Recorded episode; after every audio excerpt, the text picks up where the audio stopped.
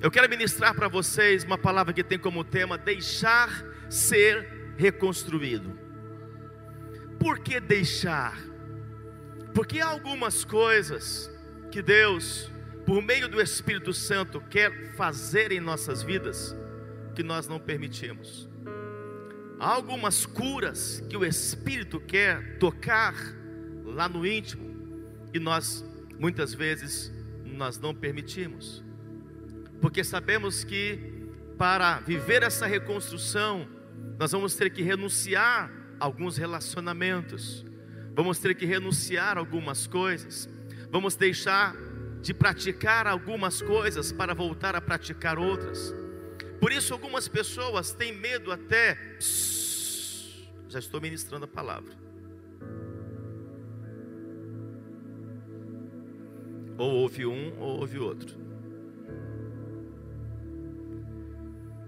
Por isso que no episódio da nossa conversão, algumas pessoas elas resistem, porque o que vem sobre elas em sua consciência, poxa, se eu me converter, se eu receber esse Jesus, embora eu gostei do ambiente, eu gostei das pessoas, eu senti a glória de Deus aqui, amor, eu senti a presença de Deus, mas se eu for lá na frente, eu vou ter que começar a deixar algumas coisas.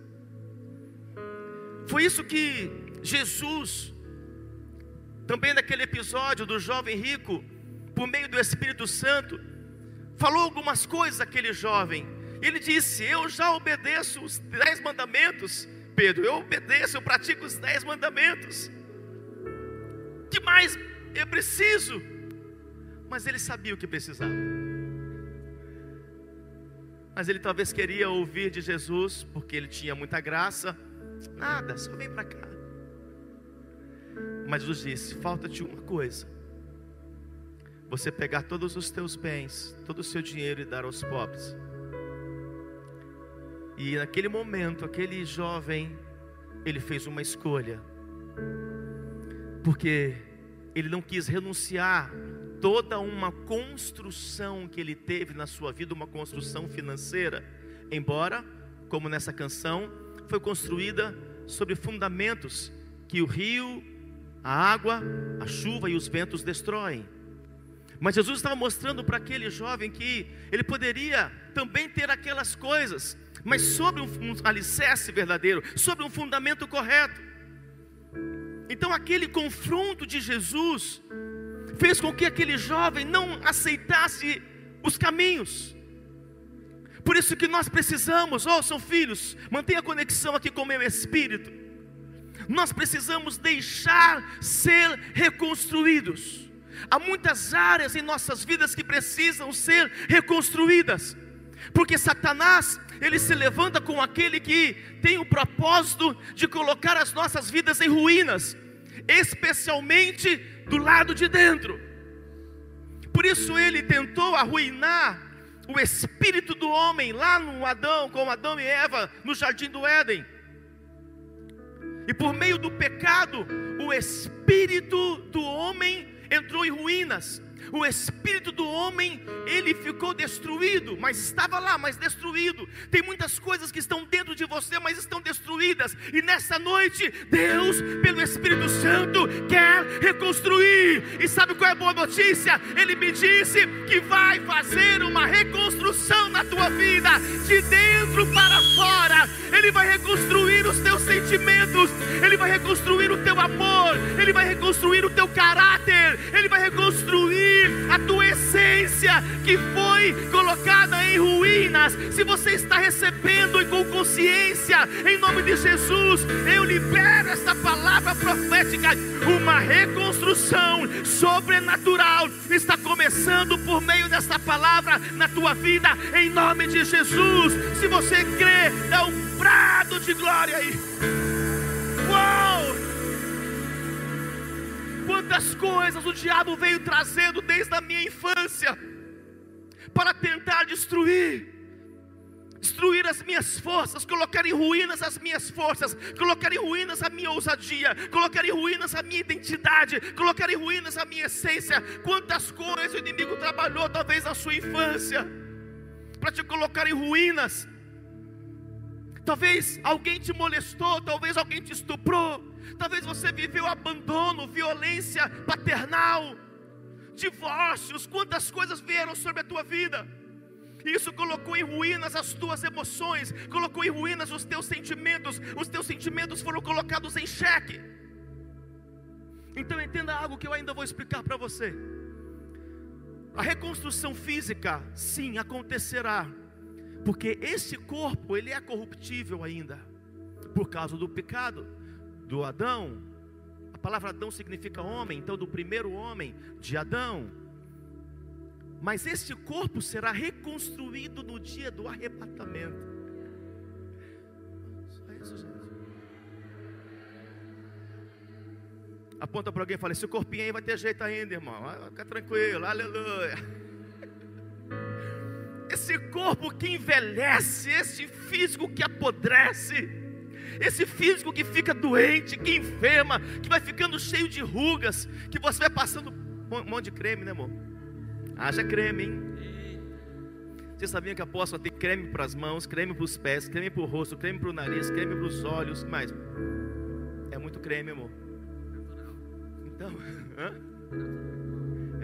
Verdade. Então, sem querer expor ninguém. Mas, ainda que você tente passar um creme aqui, uma maquiagem ali, e eu, eu pastor Ariel, toda maquiada ontem, né? Lá no evento da porta, toda maquiada. Nossa, passei maquiagem para proteger, para colocar, e fica cheio de maquiagem, toda decorada. A mulher pode fazer isso. Os homens, como o pastor Léo, tem que ficar feio para sempre, não tem jeito, né? Isso aí, conseguiu casar, agora acabou, né? Pastor Léo também passa uns cremezinhos, tem cara que passa uns cremezinhos, né? Marcão, vem cá, filho. Olha, o Marcão está economizando mais de mil reais por mês porque ele raspou a cabeça. Olha lá. Era muito creme, era ou não era? Na hora que ele fazia assim, voava creme para todo mundo. Sem querer expor ninguém, né? Aleluia. Mas não tem jeito, esse físico, esse corpo, ele vai se corromper, vai apodrecer e vai voltar de onde veio, porque tudo volta para onde veio tudo vai voltar de onde veio. Mas esse corpo será reconstruído pelo próprio Deus também, no dia do arrebatamento, em que receberemos um corpo glorificado, que não terá mais enfermidades, que não será mais destruído, que não será mais tocado pelo inimigo. Olha, essa é uma boa notícia: Deus vai nos dar um corpo glorificado. Diga aleluia! Uau! Pode aplaudir a Jesus por isso, Ele vai fazer isso. Ele é reconhecido por isso. Agora entenda, e o nosso espírito, porque somos corpo, alma e espírito, o nosso espírito que foi colocado em ruínas por meio do pecado, por meio do nosso afastamento de Deus. Quando você recebe a Jesus, quando você volta para Ele, você se reconecta ao Espírito dele, então o teu espírito ele é reconstruído. O teu espírito que estava fraco, que era vencido pela carne, pelos desejos carnais. Esse espírito, ele é reconstruído por um sim ao Senhor. Senhor, eu volto para ti. Eu estava desviado, mas eu volto para ti. Eu não te conhecia, mas eu quero me conectar a ti. Então esse espírito ele também é reconstruído e agora precisa ser todos os dias fortalecido para que não entre novamente em ruínas fortalecida por meio da palavra de Deus, fortalecida por meio de uma adoração, tudo que te conecta a Deus, tudo que é espiritual, que te conecta a Deus, fortalece o teu espírito. E a nossa alma? A nossa alma também, como já vos disse, também foi colocada em ruínas por pessoas, por palavras de pessoas que você amava. Posso liberar uma palavra poderosa aqui sobre, sobre é, mágoas, sobre é, ressentimentos. Então a nossa alma também, ela se encontra em ruínas. O inimigo vai usando pessoas para ferir, para machucar, para destruir, para assolar. E a tua alma vai entrando em ruínas, e você, com a tua alma em ruínas, você vai perdendo a sensibilidade. Você vai deixando de ser racional para se tornar irracional. O que é o irracional? É aquele que quer, que quer brigar com todo mundo, é aquele que não tem mais amor é aquele que se torna uma pessoa violenta, uma pessoa insensata, uma pessoa agressiva, ele se torna uma pessoa irracional. Mas uma pessoa também que está em ruínas nas suas emoções, ela vai se tornando uma pessoa áspera, mas também uma pessoa introspectiva, ela vai se fechando. Se fecha para as coisas de Deus, se fecha para novos relacionamentos, se fecha para os sonhos que Deus tem, por quê? Porque as suas emoções, elas estão em ruínas. E não tem nada mais do que tem sido atacado nesses dias do que as emoções. Quando Satanás ele ataca o físico, inclusive como veio com essa pandemia, ele tem o objetivo de atacar as emoções, porque é por meio das emoções que você pode ter sensibilidade para discernir e ouvir a Deus. Então, se as suas emoções, seus sentimentos estão em ruínas, você não consegue mais ter sentimento para Deus. E por isso as emoções têm sido muito atacadas, atacadas nesses dias. Mas o Senhor vai trazer uma restauração. Eu disse que o Senhor vai trazer uma restauração. Diga aleluia. Haverá por completo uma reconstrução física, uma reconstrução espiritual. Você que já recebeu a Jesus, o que vai fazer isso hoje, que quer viver reconstrução espiritual para voltar à origem, voltar para Deus. Mas especialmente hoje uma reconstrução na tua alma, uma reconstrução nos teus sentimentos, para que você possa voltar a sentir e deixe de ser essa pessoa congelada, essa pessoa fria, essa pessoa que não sente mais amor, não tem mais o, a, o altruísmo de se preocupar com as pessoas. Eu quero ler um texto para vocês. Vou começar a ministrar agora. Esse amém é o que? Já deu? Já estou. Amém, já estou satisfeito, já posso ir embora. Lucas 10, a partir do verso 27.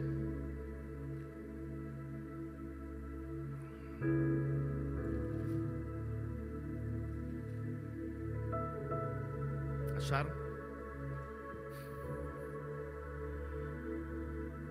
E respondendo, ele disse: Amarás ao Senhor teu Deus de todo o teu coração de toda a tua alma, de todas as tuas forças e de todo o teu entendimento, e ao teu próximo como a ti mesmo. Entenda algo aqui, eu já vou continuar.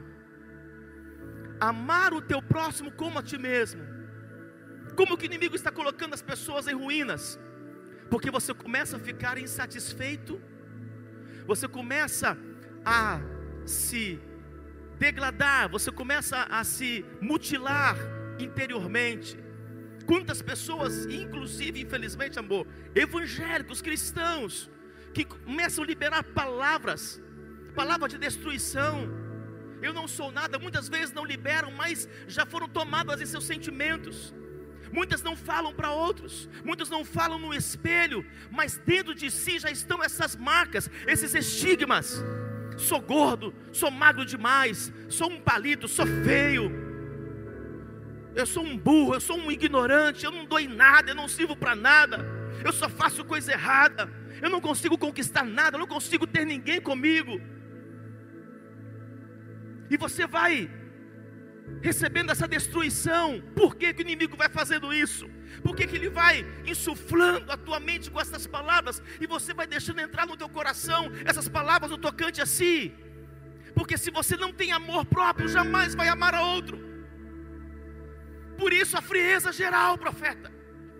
Por isso a apostasia dos últimos dias.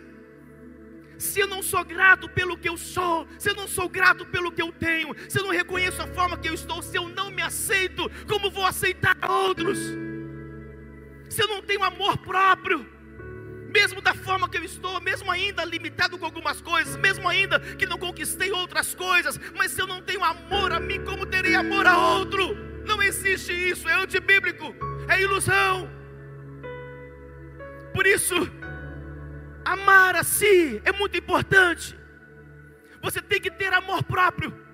Amar a Deus, mas amar a si. Se você ama a Deus, ama a si, você vai conseguir amar ao outro, vai conseguir amar as pessoas, e você não vai se tornar essa pessoa fria, sem sentimento pelos outros por isso que alguns chegam ao ponto máximo de suicídio, porque as pessoas se suicidam, porque não há mais amor.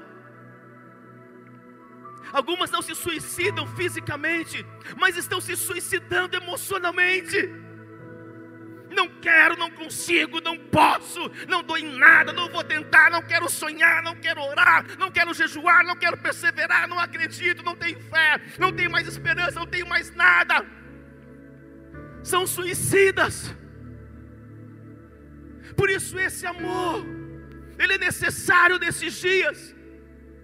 Você tem que, por meio de um reencontro com Jesus, porque quando você se reencontra ou se encontra com Ele, o teu espírito é reconstruído, então você volta a desenvolver um relacionamento com Ele. Eu vou te entregar um código aqui. Não tem como você ter um relacionamento com Jesus e não receber dele o que Ele tem. Ei, alguém me tocou. Todos te tocam, Senhor. Não. Alguém flagelado emocionalmente, destruído emocionalmente. Alguém sem ajuda, alguém sem socorro. Alguém sem dinheiro para pagar médicos. Alguém que não tem mais saída, mais escape. Alguém usou as últimas forças. Alguém me tocou aqui de uma forma diferente. Então não tem como você, no meio de uma adoração, não tem como você, no meio de uma oração, se você conversou com Deus e não foi consigo mesmo, você recebe a virtude dEle. Você recebe a virtude dEle, mas o que falta em nós, filhos, é nos colocarmos no nosso lugar diante do Senhor. E eu faço isso no meu quarto secreto da minha casa. O nosso lugar é deitado ao chão é deitado no chão, não tem como você não se encontrar. Quantos encontros eu tenho com Deus? Os meus encontros maiores com Deus não são aqui. Aqui eu venho transmitir o que eu já recebi.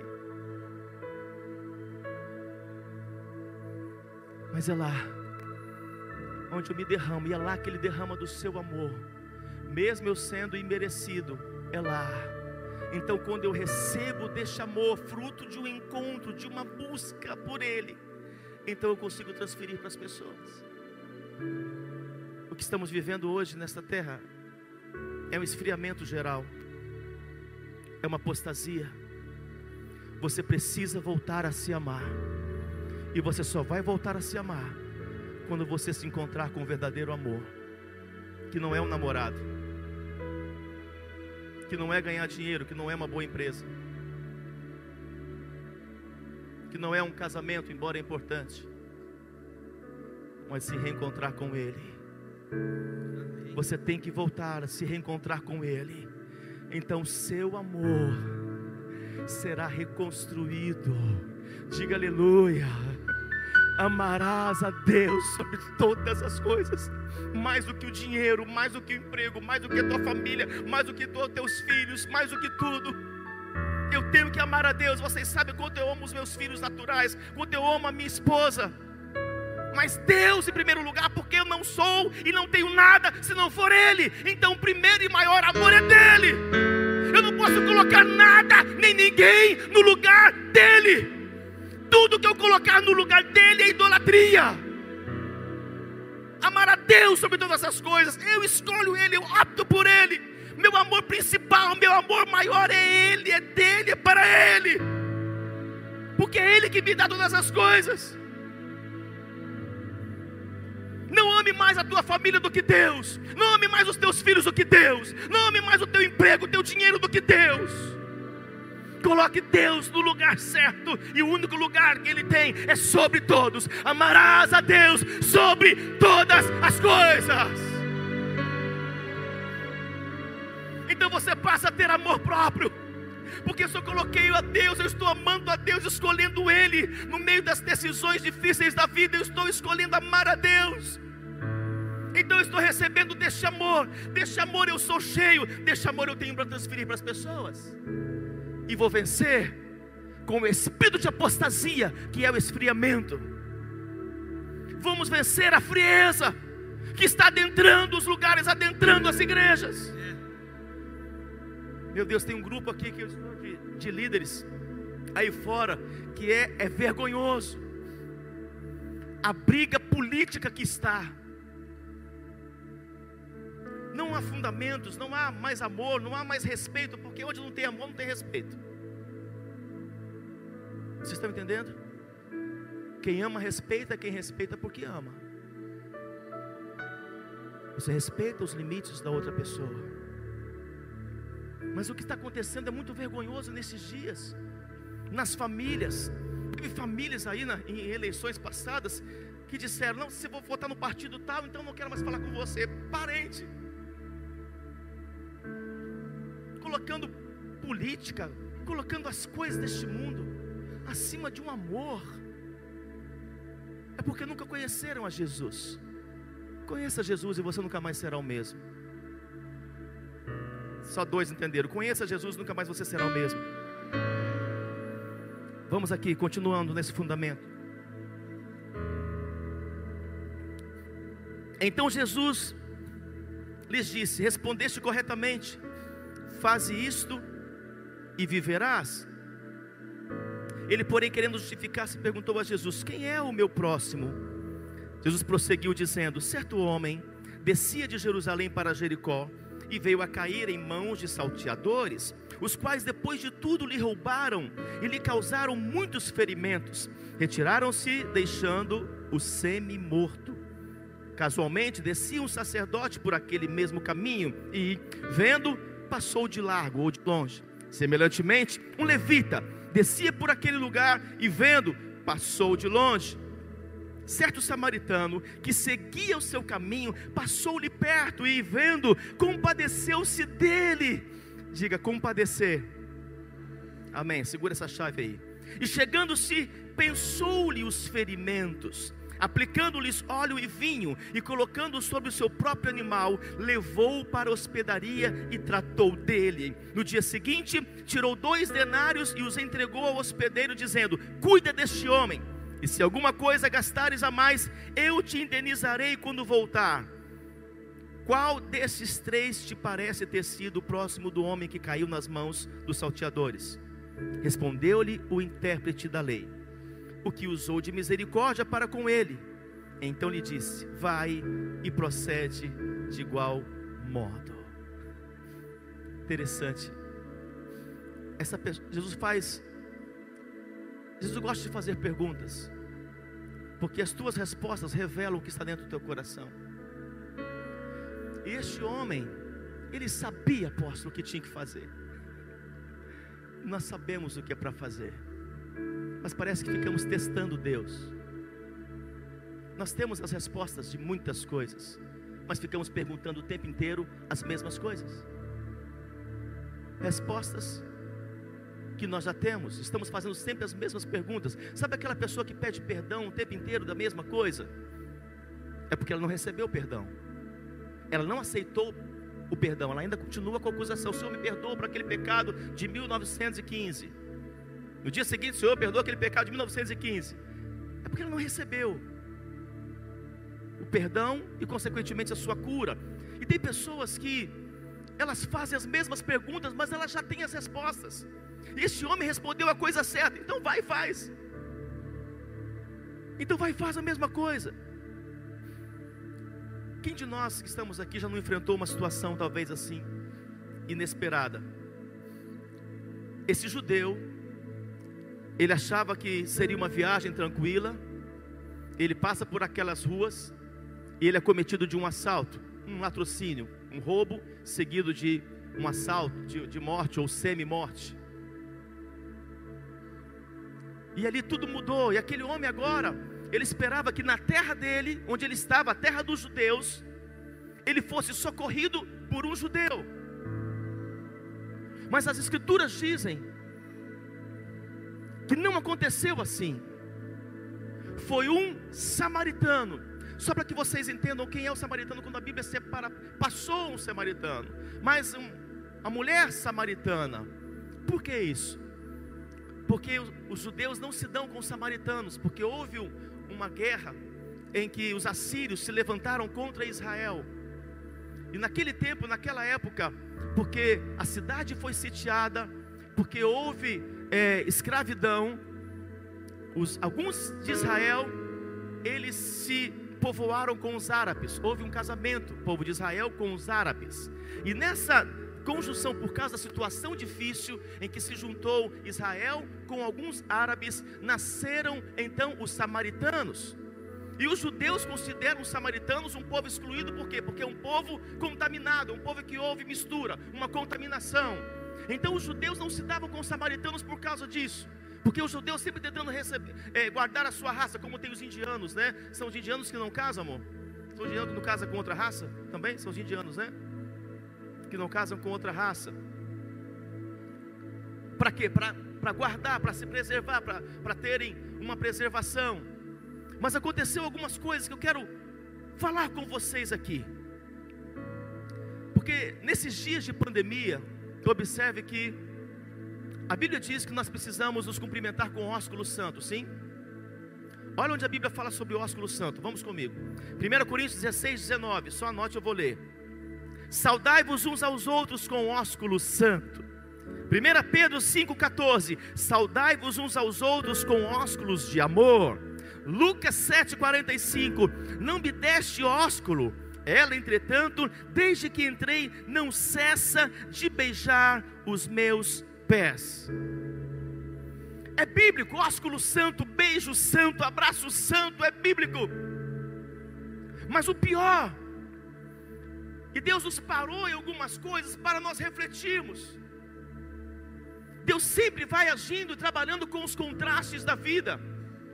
Por isso, como eu disse aqui, o frio vem para você valorizar o calor, o calor vem para você valorizar a, valorizar a chuva.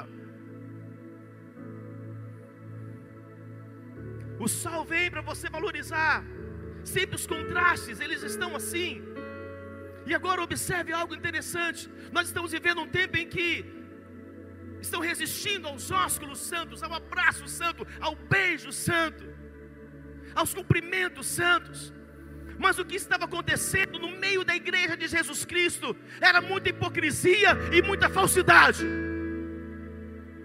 porque nós não podemos ter cumprimentos como algo religioso, como algo tradicional, para apenas um cumprimento qualquer.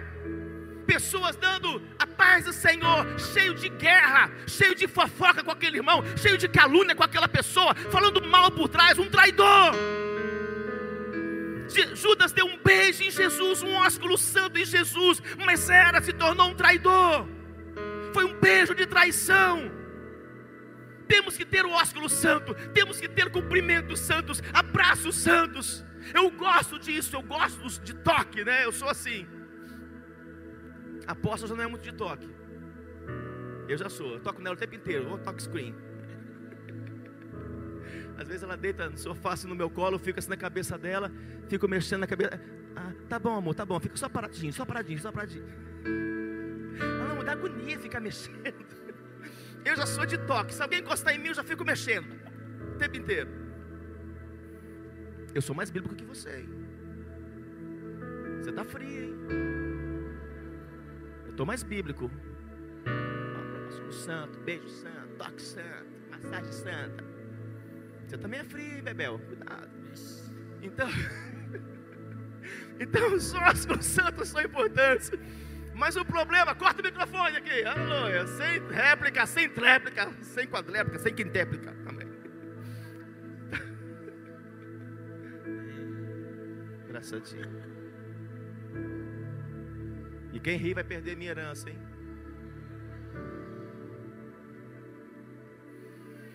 Mas o que estava acontecendo era essa frieza no meio da igreja as pessoas se cumprimentando por se cumprimentar, mas não havia mais sensibilidade.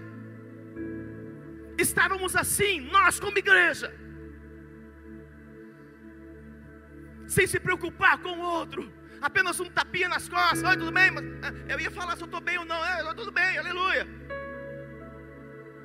A frieza tomando a igreja, diga, mas vamos vencer em nome de Jesus. Olha o que está em Isaías 58, verso 6.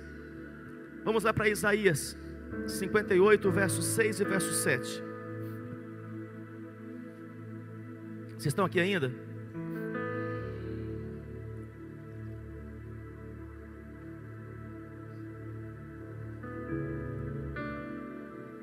Isaías 58, 6 e 7. Porventura não é este o jejum que escolhi? Olha aqui uma estrutura de jejum. Sabe por quê? Porque nem sempre jejum é tirar, mas também acrescentar. Não é esse o jejum que escolhi? Que soltes as ligaduras da impiedade, que desfaça as ataduras do jugo, que deixe livre os quebrantados e que despedace todo o jugo. Ele diz no verso 7 ainda: Porventura, não é também que repartas o teu pão com o faminto e recolhas em casa os pobres desterrados, e vendo o nu o cubras e não te escondas daquele que é da tua carne. Não é esse o jejum. Olha que jejum apostólico, que jejum profético. Está falando das pessoas. Somente quem conhece a Deus, que tem o amor de Deus, em que se ama, consegue amar as pessoas a este ponto. Esse deve ser um propósito político também, Pedro. Assim, para os políticos que estão entrando, é para ajudar o povo, para abençoar o povo para socorrer as pessoas, para libertar as pessoas, para curar as pessoas.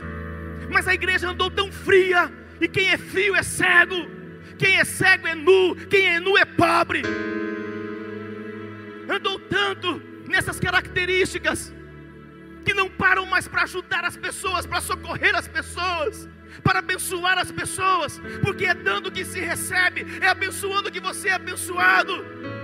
Deus coloca pessoas na sua vida necessitadas, pessoas que precisam de uma oração, que precisam de uma palavra, de uma visita. Deus coloca essas pessoas para que você possa ser reconstruído internamente.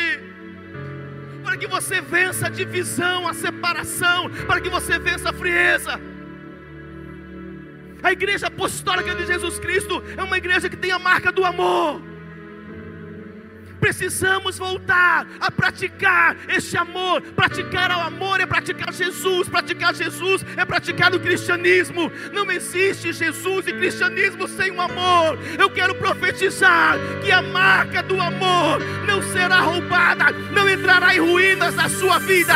Você vai voltar a praticar o amor às pessoas que Deus vai colocar ao teu lado sejam necessitados de comida, necessitados de oração, necessitados de uma palavra, necessitados de um abraço, necessitados de uma visita, necessitados de uma libertação, necessitados de um atendimento, necessitados de tomar um café junto. O amor vai voltar na sua vida, porque você conhece a Deus. Quem conhece a Deus recebe do amor de Deus e com este amor você vai amar as pessoas. Foi o que Jesus fez. Ele liberou desse amor que recebeu do Pai. Se você crê, dá um brado de glória. Mais forte. Uou! E para você vencer, desculpe, viver essa reconstrução interna, você precisa vencer a religiosidade. Eu vou resumir para você o que é religiosidade aqui nesse contexto.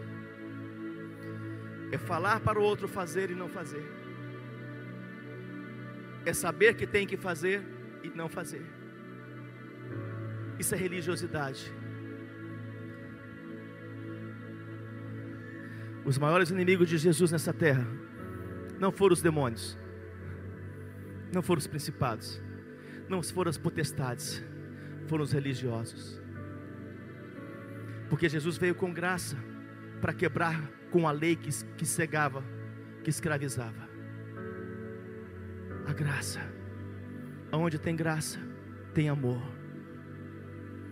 Uma vez eu estava atendendo um casal e eu disse para um daqueles cônjuges: Você percebeu que você cobra uma graça que você não dá?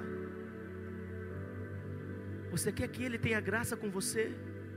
Releve repense, tenha paciência, mas você não libera graça. Não cobre, porque você não colher fruto de uma árvore que você não semeou. Semeie o que você quer colher. E Jesus veio para trazer essa, essa graça, porque onde tem amor, tem graça. O que a graça faz? A graça te capacita a perdoar. A graça te capacita a relevar. A graça te capacita a reconsiderar. A graça te capacita a repensar. É isso que a graça faz. Ela não anula o amor. A graça te dá capacidade. Quantos estão entendendo? E Mateus 23, vamos comigo aqui.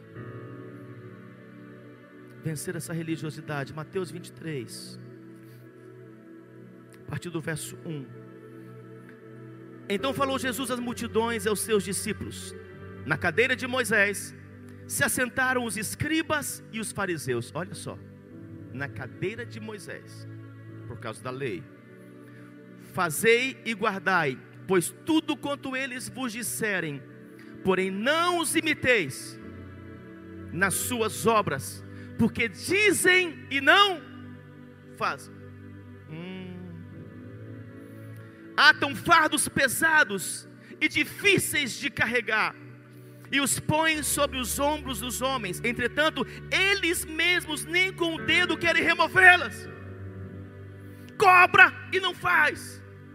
Estamos vivendo um tempo em que estamos exigindo das pessoas, exigindo do marido, mas não estamos fazendo, exigimos da esposa, mas não estamos fazendo. Quantos estão entendendo isso? Até estendendo roupa eu estou agora. Amanda. Falando isso, estendi duas máquinas de roupa hein, de ontem para hoje, hein?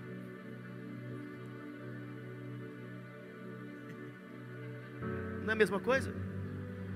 Eu estendi no sofá dobrado para passar. Hum, te peguei.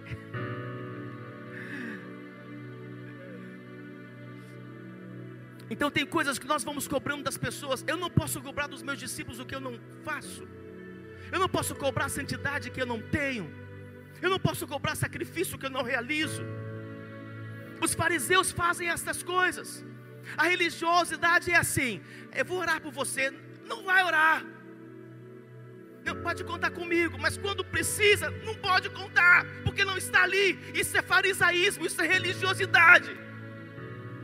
E as igrejas estão sendo possuídas por essa frieza. Pode deixar que eu vou orar. Não, Pode deixar que eu estou orando por você. Quantas coisas estamos falando, falando que vamos fazer, mas nós não fazemos, mas estamos cobrando.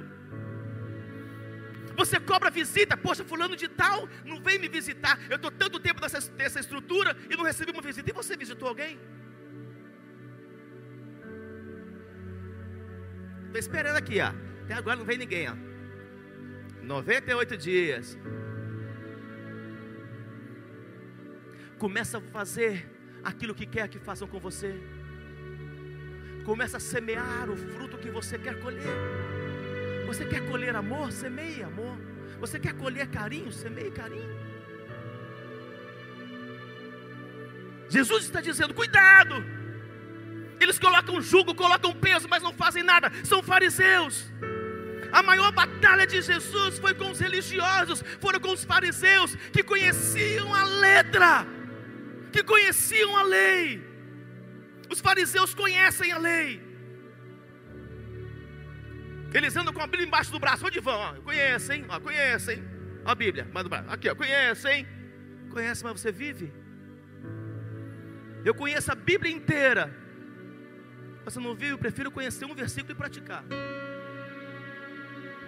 Porque sou responsável daquilo que eu leio, sou responsável daquilo que eu ouço e sou responsável por aquilo que eu aprendo. É muita religiosidade aí fora. Quantos estão entendendo o que eu estou falando? O diabo ele quer criar esse estilo de vida. Faço o que eu digo, mas não faço o que eu faço. Quantos estão entendendo? Quem deveria ser o primeiro a socorrer aquele samaritano? Quem foi que passou primeiro? Os sacerdotes, que tinham uma vida exclusiva para servir as pessoas, para ajudar as pessoas, para socorrer as pessoas. Sacerdotes têm uma vida exclusiva para isso. E ele, quando viu que tinha alguém ali ferido, sangrando, machucado, caído, ele passou de longe, aleluia. Então minha alma canta-te, Senhor.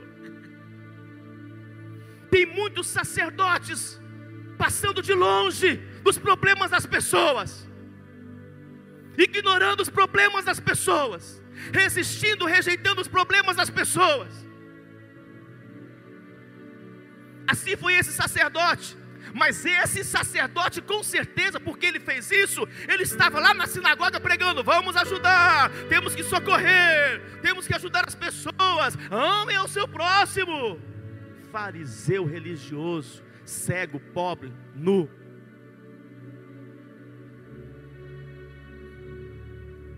Dá um cutucão na pessoa do seu lado e fala: Você pegou em cheio, hein? Sabe por quê? Anota esse código aí. A religiosidade, anote, a religiosidade leva o homem a uma vida de aparência. E sabe o que ele faz? Para se defender, ele ataca o outro. Isso é uma estratégia diabólica. Ataca para se defender. Quantos estão entendendo? Ele já chega atacando. Não, porque você. Pera aí, tem uma coisa errada aí. Sabe aquele homem que adulterou? E quando a mulher vai desconfiando, ele fala: Você está louca. O homem falou: Você está louca, pode desconfiar, eu não é. Você deve estar tá saindo com outra. É possível. Você está louca, mulher. Se falar em falsete, então está louca, mano.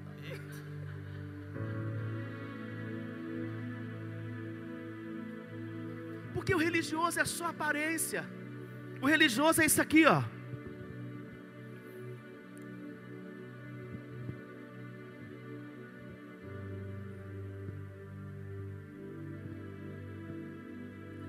mas ele não vive o que está aqui. E por isso ele vive de atacar as pessoas, de acusar, de procurar erro, porque é fariseu religioso. Os fariseus religiosos atacavam, procuravam erro em Jesus para atacar, para acusar, para condenar. Eu vou te dar um conselho. Afaste-se de pessoas que vivem apontando o erro das outras. Para que você não seja contaminado. Afaste pessoas que ficam liberando acusações, condenações. Que fulano, que ciclano, que beltrano. Afasta. Mas pai, ele conhece da Bíblia. Pode conhecer da Bíblia, mas não conhece de Deus. Não tem nada a ver você conhecer a Bíblia. Você pode conhecer todos os livros, conhecer a Bíblia inteira, ter lido dez vezes. Isso não quer dizer nada. Nada. Mas pode ser uma pessoa que se converteu agora e sinceramente está vivendo aquilo que Deus realmente quer. Muito cuidado com isso, com os acusadores de plantão. Apocalipse fala e revela quem são os acusadores, aqueles que colocam peso, aqueles que condenam, são os fariseus religiosos que se defendem, e são os que mais gostam de bater, hein? são os mais, os que mais colocam jugo, peso. Quantos estão entendendo o que eu estou falando? Olha o que está em Colossenses capítulo 2, me dá sete minutos. Colossenses 2, verso 18.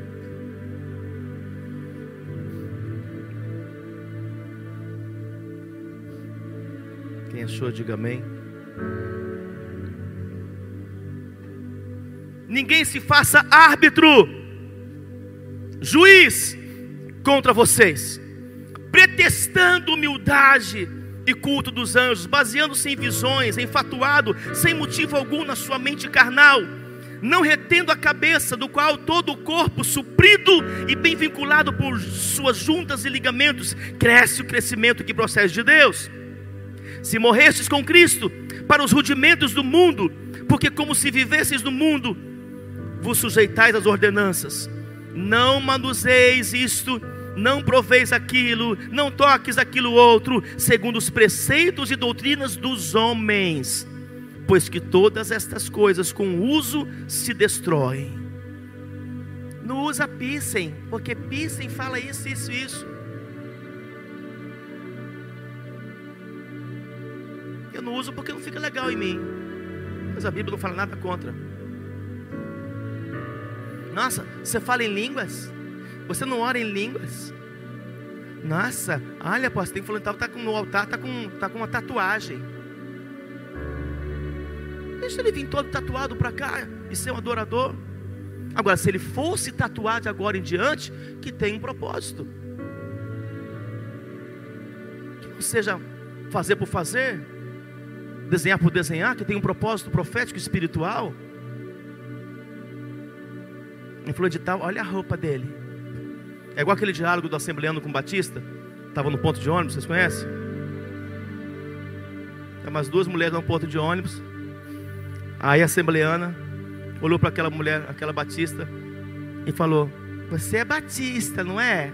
Só assim, por quê? Tamanhozinho da sua saia. Aí a mulher falou assim: Você é assembleano, não é? Só assim, por quê? O tamanho da sua língua.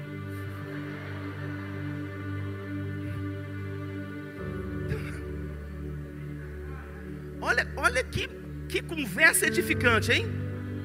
Nossa! Saíram cheias, o Espírito Santo estavam todas reunidas no ponto de ônibus e foram.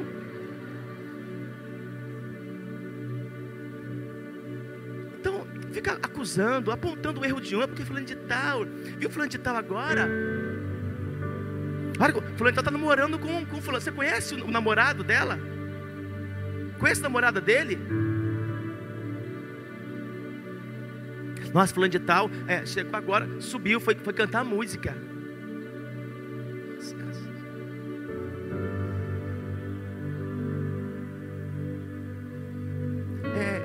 São os olhos maus que tudo quer ficar apontando o erro. Cuidado.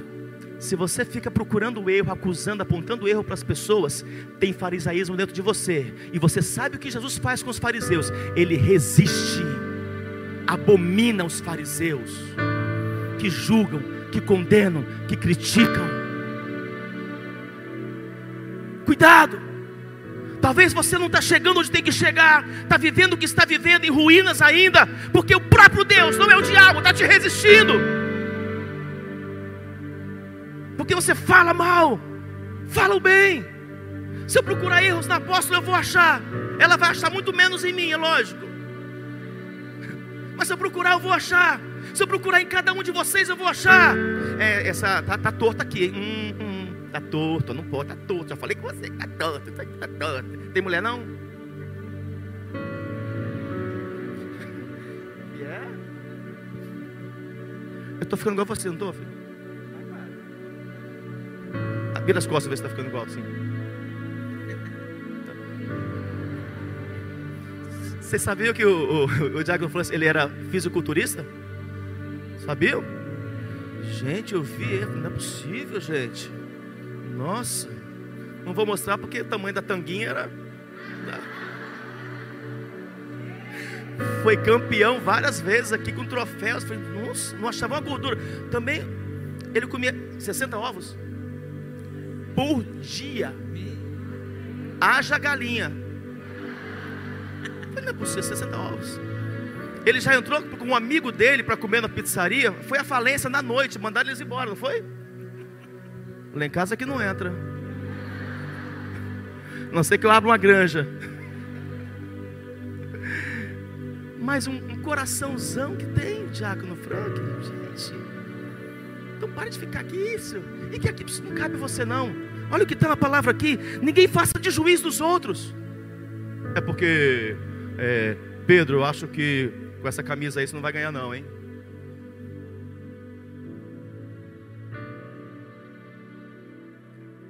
Para de julgar. Jesus nunca veio como juiz. Jesus veio liberar sobre as pessoas amor e graça. Ele veio pôr em liberdade os cativos. Ele veio curar os enfermos. Ele veio libertar os aprisionados, arruinados de alma. Ele veio para ajudar, para transformar a sociedade. Ele veio para fazer a diferença. Então que você nessa noite possa se levantar para fazer a diferença. Não caia no engodo do diabo. Vença o espírito do fariseu e comece a amar as pessoas com seus erros, da forma que elas estão, tatuada com piercing, falando talvez errado. Ame as pessoas, ajude as pessoas, visite, socorre essas pessoas. Use o bem que você tem, o amor de Deus que você recebe recebeu, a graça de Deus que você recebeu, e libere sobre o casamento, libere sobre o teu irmão, libere sobre essa pessoa que está ao teu lado. Isso é igreja, isso é cristianismo, isso é Jesus Cristo. Deus o chamou para transformar vidas, para transformar pessoas. Seja este agente transformador em nome de Jesus. Jesus!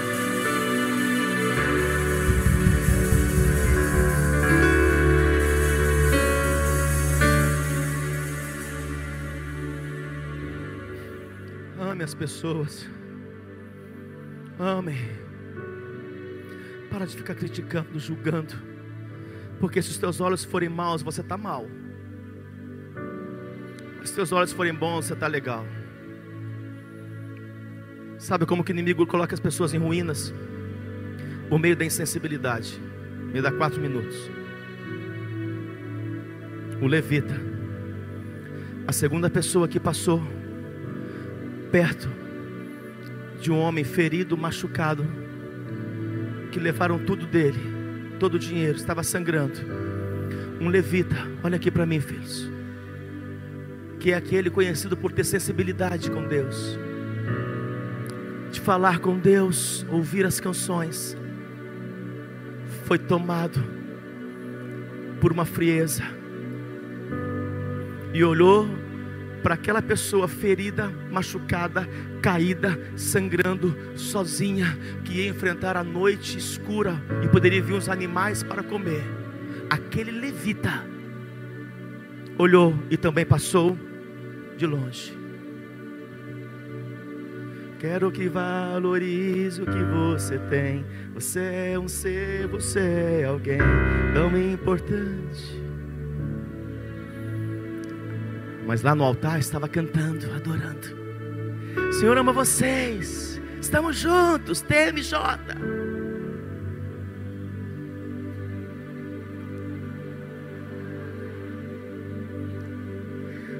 Só os abaixo de 30 anos entenderam como eu. TMJ, vai lá no Google, TMJ, Tribunal Majoritário de Juízo, como é que é isso? A insensibilidade. Sabe de onde era um sacerdote e o levita? Da casa de Deus. Íntimos de Deus. Conhecedores de Deus. Mas a insensibilidade, essa palavra tem me tocado muito. A insensibilidade nós estamos ficando insensíveis ao que as pessoas precisam, porque estamos sendo contaminados com o espírito deste mundo, que é insensível. O espírito deste mundo não é altruísta, é egoísta. O espírito deste mundo faz você se preocupar apenas consigo. E você só quer saber do seu trabalho, da sua faculdade, do seu dinheiro, das suas coisas. E por isso alguns estão abandonando o chamado. Ministérios. Porque não quer mais ajudar pessoas, ajudar o reino de Deus. Eu quero agora, com essa pandemia aí, eu fiquei assustado, estou sem dinheiro, tem que pagar conta, tem que pagar conta, tem que pagar conta. Na minha vida empresarial, há um tempo atrás, quando eu estava totalmente desconectado, na minha mente vinha, tem que pagar conta, tem que pagar conta. Quanto mais eu me preocupava em pagar conta, mais conta vinha. Porque aquilo que está dentro de você é aquilo que você vai atrair. Aquilo que está dentro de você é aquilo que você atrai. Sabe aquela pessoa que só fala em, pobreza, miséria, pobreza, miséria? Eu estava numa casa apostólica e estava falando. Eu falei, não era o bispo, é uma, uma ovelha da casa. Eu falei, filho, você percebeu que em toda conversa sua você leva para a miséria? Não, está tudo bem, né? Mas estou está sem comida. Não, está tudo bem, né? Mas estou sem isso. Estou tudo bem, mas estou. Tudo ele vai atraindo, falando as coisas de miséria. É o que vai atrair miséria. Eu coloquei essa pessoa em jejum. Falei com ela: não fala mais. Fala como a sunamita, está tudo bem, graças a Deus. Para que possa mudar a atmosfera de dentro. Então, essa insensibilidade que é o espírito deste mundo, tomou as pessoas, filhos. E nós precisamos voltar a ter sensibilidade. Só é sensível às pessoas quem está sensível a Deus. Se eu estou sensível ao que Deus quer, eu vou ter sensibilidade com as pessoas, com o que elas estão passando, com o que elas estão necessitando, com o que elas estão precisando, do tempo que eu preciso ter, dar para ela, da paciência que eu tenho que ter com essa pessoa. Não pode colocar todo mundo no mesmo nível. Vocês estão entendendo? Jesus tinha uma forma de falar com a multidão, uma outra forma de falar com os doze, uma outra forma de falar com Tiago, Pedro e João, uma outra forma de falar só com Pedro, uma outra forma de falar só com João. Porque ele discernia, ele era sensível à dificuldade que cada um tinha. Tenha mais sensibilidade. Isso vai revelar o teu nível de comunhão com Deus. Quantos estão entendendo? Por último, o inimigo tenta colocar nosso interior em ruínas por meio do ativismo. Sabe por quê? Sabe por que o sacerdote não parou?